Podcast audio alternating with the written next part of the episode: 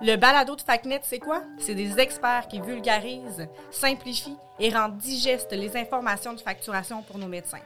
On vous sauve la lecture, on vous libère des infolettres, on vous accompagne dans votre facturation. Aujourd'hui, le sujet de conversation portera sur la prise en charge de la patientèle. Nous parlerons donc des nouveaux enjeux, des ententes et les différentes manières de prise en charge des patients. C'est parti!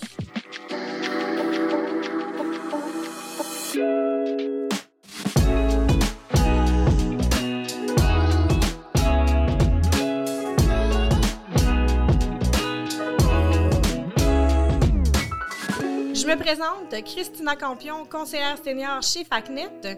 Je suis accompagnée de Nicolas Bellemare, notre directeur du développement des affaires, et également aujourd'hui de Vincent Picard. Comment vous allez? Ça va très, très bien, Christina. Ça va très bien, merci. Donc, comme mentionné un peu plus tôt, on va parler de la prise en charge de la patientèle. Pourquoi on parle de ça aujourd'hui, Nicolas? Est-ce qu'il y a des nouveautés? Avec les nouvelles ententes du GAP, avec tout ce qui s'est passé, il faut quand même revenir à la base avec c'est quoi la prise en charge, c'est quoi les avantages d'y aller dans une manière plus traditionnelle de voir des patients? Donc aujourd'hui, on va être réellement là pour parler des grands enjeux, des particularités et oui, de certaines petites nouveautés qu'il faut faire attention. Euh, Vincent, qu'est-ce que tu en penses? L'entente GAP euh, a amené plusieurs enjeux pour les médecins qui faisaient déjà de la prise en charge de clientèle. Euh, je pense que c'est intéressant de s'arrêter puis de prendre une minute pour regarder quels sont ces enjeux-là et comment les médecins doivent faire pour garder l'espèce de balance entre les deux pratiques puis s'assurer que l'une comme l'autre soit effectuée de façon efficace. Moi, je suis vraiment plus du côté des specs, donc c'est vraiment l'inconnu pour moi de quoi on parle aujourd'hui de la prise en charge. C'est quoi les avantages, euh, les inconvénients? Donc, Christina, les avantages d'une pratique à clientèle inscrite euh, en cabinet, ben, il y en a plusieurs. Les médecins, euh, bien souvent, ben, ils vont faire, ils vont travailler de jour et puis ils vont faire des, ils vont donner des services médicaux sur rendez-vous. Par opposition à un médecin qui travaille dans un hôpital, ça fait vraiment une pratique qui est différente. Tu bâtis une relation à long terme avec tes patients. C'est que dans les faits, c'est que tu as choisi ta clientèle. Bon, des fois, on va dire quand ça vient du, du guichet d'accès à la médecine familiale, du, du GAMF, euh, tu choisis pas tant que ça. Mais malgré tout, c'est que tu commences avec une relation à long terme avec tes patients, que tu vas prendre en charge la jeune femme qui va finir par avoir un chum, qui vont finir par avoir des enfants, que tu vas suivre les enfants. Donc, c'est vraiment une pratique à long terme, la prise en charge. Et bien entendu, il y a des incitatifs financiers. Vincent, tu vas nous en parler. Hein. Il y a beaucoup d'incitatifs financiers qui sont reliés uniquement aux médecins de famille. Absolument. Euh, L'entente particulière 40, qui est pour l'inscription de la clientèle inscrite, va offrir aux médecins plusieurs versements annuels en lien avec la clientèle inscrite, en lien avec la clientèle vulnérable, en lien avec le montant total de l'inscription. Et ça, c'est vraiment ce qui va venir faire la différence à la fin de l'année. On peut dire que pendant l'année, le médecin qui fait de l'inscription de patients va se maintenir en termes de revenus. Et là, à la fin de l'année, ces versements-là vont venir faire en sorte que, malgré le fait que la pratique de prise en charge est un peu plus compromettante, un peu plus d'engagement, financièrement, ça va valoir la peine à la fin de l'année. Qu'est-ce qu'il faut savoir, Christina, qu'est-ce qui est vraiment important pour nos jeunes médecins de famille qui commencent, c'est toujours se rappeler que la première année, vos revenus vont être artificiellement gonflés. C'est que dans les faits, oui, il y a un montant de 11,85 dès qu'on va facturer notre fameux code 8875 pour le premier, la prise en charge en GMF. Ça, c'est un montant que chacun des patients va recevoir. Mais dès qu'on va accepter des patients orphelins, à ce moment-là, il y a une prime qui va être donnée, qui va être versée la première fois que le patient est vu. Moi, je vais rapporter un montant de 23,55 au médecin la première fois que je vais être vu parce que je ne suis pas vulnérable. Par contre, si je suis vulnérable, là, à ce moment-là, ben, le médecin va recevoir plutôt un montant de 72,50 parce que je ne suis pas référé par le GAN, donc par le guichet d'accès. Donc, à ce moment-là, c'est 72,50 qu'il va recevoir pour la première visite. Si, par contre, je suis référé par le guichet d'accès. Là, on parle plutôt d'un montant de 155 et 35 que le médecin va recevoir comme prime à sa première visite, donc lorsqu'il me prend en charge. Et finalement, si j'étais un super vulnérable, j'ai un problème de santé mentale, je suis dépressif majeur récidivant ou bien je suis toxico ou alcoolo, là, on parle d'un alcoolique en cours de traitement, les cures de sevrage, on parle de drogue dure avec la méthadone. Là, à ce moment-là, c'est un montant de 300 dollars de plus que recevrait le médecin la première fois qu'il voit ce type de patient-là. Donc, autrement dit, c'est pour ça qu'il faut toujours se rappeler que tant qu'on va être en mode accroissement de clientèle, les primes, ça paraît que ça gonfle une journée de travail, ça gonfle une semaine de travail, ça gonfle un revenu annuel. Mais lorsque ma patientèle va être stable, il faut toujours se rappeler que ces primes-là, c'était one-shot deal. C'était une seule fois dans toute la vie du médecin. Donc, il ne recevra plus ces primes-là. À la fin de l'année, pour le médecin qui fait euh, de l'inscription de patients, chaque patient va lui donner un versement annuel. Ça commence exactement comme le supplément à la prise en charge. Le patient non vulnérable va donner le montant moindre et puis ensuite de ça, selon la catégorie de vulnérabilité du patient inscrit, le médecin va recevoir un versement allant entre 40 à 160 dollars. Et ça, c'est par patient. Ça vient vraiment renflouer euh, le revenu pour l'année en question. Et il y a d'autres montants qui se rajoutent à ça. Euh, dès que tu as 750 patients inscrits, tu vas recevoir un montant de 7500. Dès que tu as 1000 patients et plus inscrits, tu reçois une autre prime de 15 000 Donc, il y a quand même beaucoup d'argent en jeu. Là, on le sait que on n'a aucun de nos médecins qui font de la prise en charge pour une question financière. On s'entend, vous êtes médecin, c'est la beauté de votre profession. Mais malgré tout, il faut quand même savoir que oui, financièrement parlant, il y a beaucoup de primes qui sont versées pour prendre en charge les patients. Donc, je comprends que les avantages sont vraiment financiers. Est-ce qu'il y a des désavantages? lorsqu'on fait du GAP ou lorsqu'on fait du GMF AR ou lorsqu'on travaille à l'urgence ou lorsqu'on travaille, par exemple, à l'hospice, on sait quand on commence et on sait quand on finit. Hein, je, suis de garde du lundi au dimanche à telle heure, c'est fini, c'est réglé après ça. Quand on, a parlé tantôt que c'était une prise en charge à long terme, donc c'est du suivi longitudinal, le travail ne se finit pas avec le dernier patient qui a quitté à 5 heures. Lorsqu'on va travailler, par exemple, dans un contexte de GMF ou en bureau privé, Bien, il y a des activités de fonctionnement, il va y avoir des réunions. Bon, dépendamment comment est notre organisation à l'interne, on va parler aussi de gestion de RH, on va parler d'administration à faire. D'où le pourquoi que lorsqu'on est dans un GMF, il y a un code de facturation à tarif horaire qui est le code 072-101 c'est-à-dire que le médecin se fait payer des heures de tarif horaire annuellement pour justement l'aider dans toute cette partie administrative. Donc ça, c'est un avantage qu'on a aussi avec le code 072-101 dans un contexte de GMF. Donc oui, il y a des désavantages. Là. C'est pas quelque chose de parfait. Là. Non, c'est important d'être capable de garder la balance. Euh, un médecin qui travaille en cabinet, qui fait de l'inscription de patients et qui veut augmenter son revenu, ben, il va avoir tendance à juste prendre en charge plus de patients par opposition à un médecin qui, par exemple, fait de l'urgence, va prendre plus de corps de travail. Et puis ça, à moyen et à long terme, c'est beaucoup moins d'engagement que de prendre des patients inscrits. médecin qui fait de l'inscription de patients et qui atteint un nombre de patients inscrits plus élevé, à ce moment-là, ça enlève énormément de flexibilité, soit pour accepter une deuxième pratique, ou pour changer de pratique complètement. C'est facile d'imaginer un médecin avec 1000 patients inscrits. Il ne sera pas capable de prendre trois mois pour aller faire le tour de l'Europe. Et euh, l'enjeu additionnel qui est venu, ben, c'est avec l'entente GAP. Maintenant, les médecins doivent s'assurer de garder l'équilibre entre les deux pratiques parce qu'il y a un engagement à respecter des deux côtés l'engagement pour l'entente GAP, il est clair à chaque trimestre, mais l'engagement pour la clientèle inscrite, il ne disparaît pas parce que le médecin fait des quarts de travail GAP. Il faut quand même donner des rendez-vous en temps opportun. Il faut assurer le suivi longitudinal de la clientèle. Le patient qui est vulnérable, il faut absolument l'accepter à partir du GANF faut qu'il soit référé. Parce que dans les faits, la prime de prise en charge est le double. Donc ça, ça vaut réellement la peine. Mais le patient qui est non vulnérable, comme je parlais de moi tout à l'heure, lui, c'est un patient qu'on pourrait accepter, qu'on pourrait prendre en charge n'importe où. Parce que la prime est la même, que le patient soit référé ou pas. Qu'est-ce qu'on voit de plus en plus aussi, c'est les transferts en bloc. Lorsqu'on parle de transfert en bloc, c'est quoi? C'est que dans les faits, on a un médecin, par exemple, qui prend sa retraite. On a un médecin, par exemple, qui décide de réorienter sa carrière, changer de territoire de pratique. À ce moment-là, un médecin peut décider de transférer sa patientèle à un autre médecin qui arrive. Qu'est-ce qui est super important? Première des choses, ce n'est pas un transfert de gré à gré. Moi, je prends ma retraite, là, où je décide de, que je réoriente ma carrière. De toute façon, je te l'ai dit, ça fait longtemps que je veux partir sur une île déserte, là, ça s'en vient. Donc, tu décides de prendre ma patientèle. Là, à ce moment-là, il faut qu'on fasse intervenir le DRMG. Donc, c'est un formulaire officiel qu'il faut qu'il soit rempli parce que dans les faits, le DRMG doit accepter la fameuse, comment dire, le fameux transfert en bloc. Quand on parle d'un transfert en bloc, ça peut aller entre 50 patients et ça peut monter jusqu'à l'infini. L'infini, on s'entend là. Donc, ça pourrait aller jusqu'à 1000 patients, par exemple. À ce moment-là, le gros, gros avantage, c'est que ces patients-là sont réputés arriver du GAMEF. Donc, autrement dit, tu vas recevoir, Christina, toutes les primes d'inscription pour ces patients-là. Pour un patient vulnérable, tu vas avoir un an pour les voir.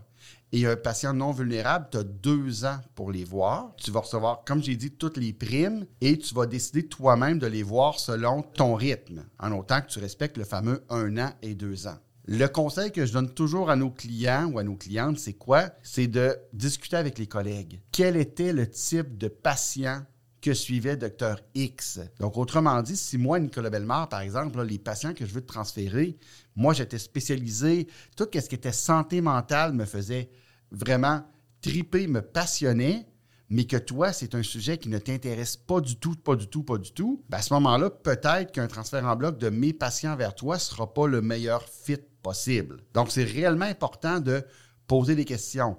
L'autre chose aussi, c'est que toi, comme jeune médecin aussi, Christina, faut toujours que tu te demandes, docteur Belmar, qui prend sa retraite là, ou qui quitte, là, est-ce qu'il y avait un DME? OK, parfait, il y avait un DME, donc ses notes sont dans le DME. Parce que si plutôt tu prends ma patientèle, puis que moi, j'écrivais tout ça au complet à la main, j'ai pas de DME avec un peu mon écriture en pâte de mouche, puis qu'il faut que tu essayes avec une loupe de comprendre qu'est-ce que j'ai fait pour mes patients, bien, ces patients-là vont devenir extrêmement lourds pour toi, la prise en charge. Donc, le transfert en bloc, super belle mesure, très belle entente mais prenez la peine toujours de vous informer autour de vous sur le type de patient qu'avait le médecin qui va vous transférer et aussi, est-ce qu'il y avait un DME? Est-ce que, comment il été organisé? Puis, il ne faut pas oublier aussi, Nicolas, qu'en début de pratique, le médecin il a un enjeu majeur, un objectif à atteindre le plus rapidement possible, c'est le 500 patients le chiffre de 500 patients inscrits est extrêmement important parce que ça donne une majoration de 16% sur toutes les visites en cabinet. Et un médecin qui est en début de pratique, qui peut-être a une pratique secondaire, donc qui n'est pas nécessairement à temps plein dans sa pratique de clientèle inscrite, ben le transfert en bloc va peut-être pouvoir lui permettre d'atteindre le 500 patients inscrits durant la première année de pratique. Et comme ça, il va, avoir il va garder sa majoration. C'est bien important de toujours considérer les options pour les transferts en bloc. On sait que les médecins, les retraités, les retraites, il y en a vraiment plusieurs de ce temps-là. Il faut garder l'œil ouvert et puis euh, saisir l'opportunité quand elle se présente. Pour le, le 500 patients, c'est super important que tu viens de dire, Vincent. Il faut penser qu'en début de pratique, on peut remplir une lettre d'engagement qu'on appelle. Tout simplement que toi, comme nouveau médecin, tu dis à la RAMQ que tu t'engages à prendre en charge 500 patients durant ta première année de pratique.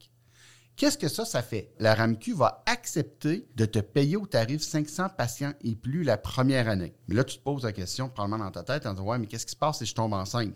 Qu'est-ce qui se passe si j'arrive pas à 500 patients? Qu'est-ce qui arrive si, qu'est-ce qui arrive, qu'est-ce qui arrive? Bon, tout simplement que peu importe qu'est-ce qui arrive, tu n'arrives pas du tout à 500. Tu arrives à 499. Tu arrives à 22 patients plutôt après un an. La RAMQ ne te demandera jamais de rembourser. La seule chose qui va arriver, c'est que, autrement dit, pour l'année suivante, donc pour le premier trimestre de l'année suivante, tu vas être payé au tarif moins de 500 patients inscrits, tout simplement. Les seules fois que cette lettre-là ne fonctionnera pas, c'est si, par exemple, un médecin avait une AMP que, dans les faits, il y a juste 250 patients à prendre, ou il y a une AMP qu'il n'y a même pas de prise en charge à prendre. Là, c'est sûr et certain que la RAMQ va refuser de payer au tarif 500 patients et plus. Mais dans les faits, le, le fait de ne pas atteindre le fameux chiffre de 500 patients après un an de pratique, dis-toi, Christina, qu'il n'y a aucun problème, il n'y aura jamais de remboursement.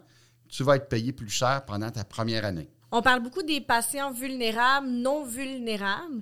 Est-ce qu'il y a d'autres types de clientèle? Le médecin qui fait la pratique de prise en charge, le principal lieu de dispensation, ça va être le cabinet. Par contre, il y a aussi d'autres types de clientèle qui peuvent être prises en charge. Il y a les clientèles obstétricales, sont vus soit en établissement ou soit en cabinet. Donc, il y a des médecins qui sont spécialisés dans les suivis de grossesse et les suivis prénataux. Ensuite de ça, il y a les clientèles hébergées en soins de longue durée les patients qui sont en CHSLD, les médecins qui font de la prise en charge en CHSLD puis qui font le suivi soit jusqu'à la fin de la vie du patient ou jusqu'à un transfert euh, interétablissement. Et finalement, il y a aussi un type de clientèle qui est vraiment prend de l'ampleur depuis quelques années, c'est les soins à domicile. Donc, le besoin de soins à domicile est grandissant.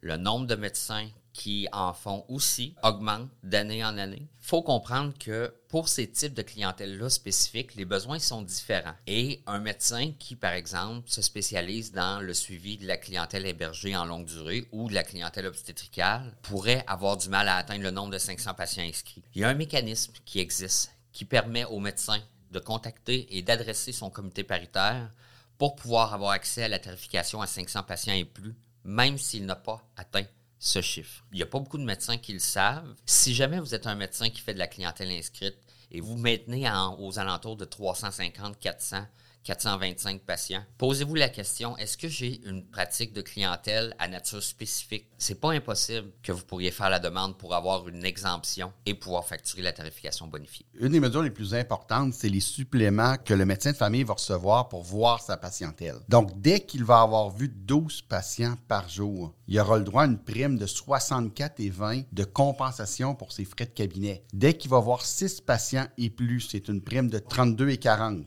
C'est super important finalement que le médecin parle avec son secrétariat pour s'assurer que euh, je ne me planifie pas 12 patients pour ma journée je m'en planifie 13, je m'en planifie 14. Parce que si j'ai un no show, ça fait en sorte que dans les faits, je vais passer instantanément de 64 et 80 à 32 et 40 si je vois 11 patients au lieu d'en voir 12. Les codes 19929, 19928, ça peut quand même faire une bonne différence à la fin de l'année parce que pensez que quand même 64 et 80, donc 65 dollars par jour fois 5 jours de travail, mine de rien, c'est quand même 325 dollars de plus par semaine. Donc, ça vaut la peine de ne pas les oublier, de les facturer. Les mêmes codes existent lorsqu'on parle aussi de patients vus au sans rendez-vous. La différence, c'est que là, on va parler de 20 patients vus ou de 10 patients vus. Donc, au lieu de 12-6, c'est plutôt 20-10. Qu'est-ce qu'il faut toujours se rappeler? C'est que le montant de 64 et 80, c'est un montant qui est maximum. On ne peut pas aller plus haut que ça. Donc, j'ai vu 12 patients à moi inscrits, ça me donne 64 et 80. En plus, j'ai fait le soir, j'ai vu 12 patients au sans rendez-vous, ben, je ne peux pas aller me chercher 64 et 80 en plus mon 32 Ça ne fonctionne pas comme ça. Je suis plafonné à 64 et 80. Aussi, lorsqu'on va parler du taux d'assiduité, on veut absolument qu'on atteigne un taux d'assiduité de 80% Mes patients vont être vus par mois à 80% et ils n'iront pas, je veux dire, dans les urgences quand ils sont catégorie P5, par exemple. Donc, parce que j'offre de voir ma clientèle de manière assidue, donc mon taux d'assiduité. Donc, si j'atteins mon taux d'assiduité, les articles 15.01 et 15.02 sont intéressants dans l'entente particulière 40. Parce que dans les faits, c'est que ça donne des suppléments d'inscription générale. Donc, ça va donner des suppléments de 5 et 18 jusqu'à un montant de 20 et 71 par patient annuellement dès que j'atteins un certain nombre de patients annuels. Les mêmes montants, donc je vais aller chercher un montant de 5 et 18 jusqu'à un montant de 15 et 69. C'est les montants que je vais recevoir lorsque c'est les patients vulnérables. C'est des suppléments au volume d'inscription, suppléments au volume de patients inscrits si j'atteins mon fameux taux d'assiduité. Comme dit Vincent, il y a beaucoup, beaucoup de règles à respecter. Et il y a beaucoup euh, aussi de suivi administratif. Par opposition à plusieurs autres pratiques, des médecins qui font de la prise en charge en cabinet, bien souvent, c'est eux qui vont engager du personnel administratif, soit pour faire la prise de rendez-vous, soit pour faire les inscriptions, ou soit pour faire la facturation. Des choses qu'on voit pas nécessairement souvent pour un médecin qui fait de l'hospitalisation ou de l'urgence ou de la longue durée. Donc, il y a un enjeu additionnel par rapport à la pratique de prise en charge ou est-ce que le suivi administratif est plus important. Par contre, comme on en a discuté, je pense que le jeu en vaut la chandelle au bout de la ligne. Il faut toujours se rappeler, Christina, que c'est vraiment aussi une game, excusez le terme anglophone, c'est une game d'inscription. C'est-à-dire qu'il faut toujours s'assurer que si on fait notre inscription par le biais de notre DME, donc c'est nous autres qui le fait, des fois cette responsabilité-là est plutôt dévolue à une secrétaire. Il faut toujours se rappeler que l'inscription fait foi de tout. La première fois que tu m'as vu, tu as vu Nicolas Bellemare, Nicolas Bellemare, parfait. Il faut s'assurer que l'inscription est en date suis vu, que le code de vulnérabilité est mis, parce qu'il faut toujours se rappeler que l'inscription doit être préliminaire à la facturation. Le pire scénario, la pire situation qu'on a vécue chez facturation.net, c'est lorsque l'inscription est mal faite ou lorsque l'inscription est erronée. Ça va faire en sorte que dans les faits, nous, on va facturer à la RAMQ, la RAMQ va accepter de payer, Mais là, ils vont 3, 4, 6 mois, 9 mois plus tard, ils vont vérifier. Et là, ils vont se rendre compte qu'à la date où on a facturé, le patient, Nicolas Bellemare, n'était pas inscrit. Ben, ça fait en sorte que là, la facturation va être refusée de manière rétroactive. C'est soit l'inscription, parfois c'est les conditions de vulnérabilité qui n'ont pas bien été inscrites au dossier du patient. Parfois, le patient a été inscrit au nom du mauvais médecin. Parfois, il n'a pas été inscrit du tout. Il va y avoir des refus sur les états de compte par rapport aux inscriptions puis au code de vulnérabilité et le médecin peut se sentir un petit peu débordé. Il faut absolument que l'inscription soit parfaite. Euh, le médecin retarde sa facturation, c'est pas grave. On a trois mois pour facturer, mais l'inscription doit être faite le plus rapidement possible et elle doit être parfaite. J'ai déjà vu un cas qui s'est arrivé presque deux ans plus tard, que là, l'ARAMQ et le médecin se sont rendus compte que l'inscription n'avait pas été faite correctement. À ce moment-là, si c'est le cas, il faut réinscrire le patient lors d'une nouvelle visite, mais on ne peut pas retourner en arrière sur la période de deux ans. Donc, autrement dit, il peut y avoir une importante perte monétaire lorsque cela arrive. Soit que vous allez inscrire vous-même vos patients par le biais de votre DME, c'est souvent la meilleure solution, ou sinon, vous allez peut-être le confier par le biais des services en ligne à du personnel administratif. Mais si c'est le cas, rappelez-vous que vous devez surveiller et vous assurer que tout est parfait. On parle beaucoup depuis tout à l'heure des DME. Est-ce qu'il y a des frais supplémentaires? Est-ce qu'il y a des choses particulières liées à ça? Le médecin doit payer son DME. Là. Ça, euh, c'est un frais supplémentaire, puis ça, c'est pas négligé. Donc, j'espère que vous avez bien négocié vos ententes avec euh, soit TELUS, soit Medfar, euh, Omnimed, Office, pour ne pas les nommer. Mais il faut toujours se rappeler qu'il y a une rémunération qui est reliée à ça. Hein, donc, l'ARAMQ, avec le code 19978, verse un montant de 459,90 à chaque trimestre. Donc, c'est important, c'est un code qui a été oublié dans le passé. On a vu plusieurs médecins qui avaient oublié de le facturer. C'est quand même 460 dollars à chaque trimestre. Et ça, ça vient aider à compenser pour les frais de DME. Et rappelez-vous que c'est des montants qui sont disponibles aussi lorsqu'on travaille dans un GMFA, ou dans un GMF-R. Donc, c'est des montants qu'on pourrait recevoir aussi. Donc, pour faire un résumé court, c'est beaucoup plus de travail administratif, moins de flexibilité. Donc, oui, il y a beaucoup de formalités administratives à respecter.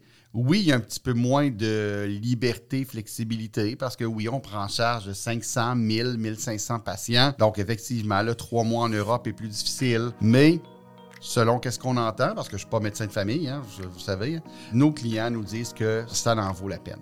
Merci beaucoup, les gars, d'avoir pris le temps de nous éclairer sur le sujet. Ça fait plaisir, Christina. Ça fait un grand plaisir, comme d'habitude, Christina. Et merci à vous d'avoir été à l'écoute.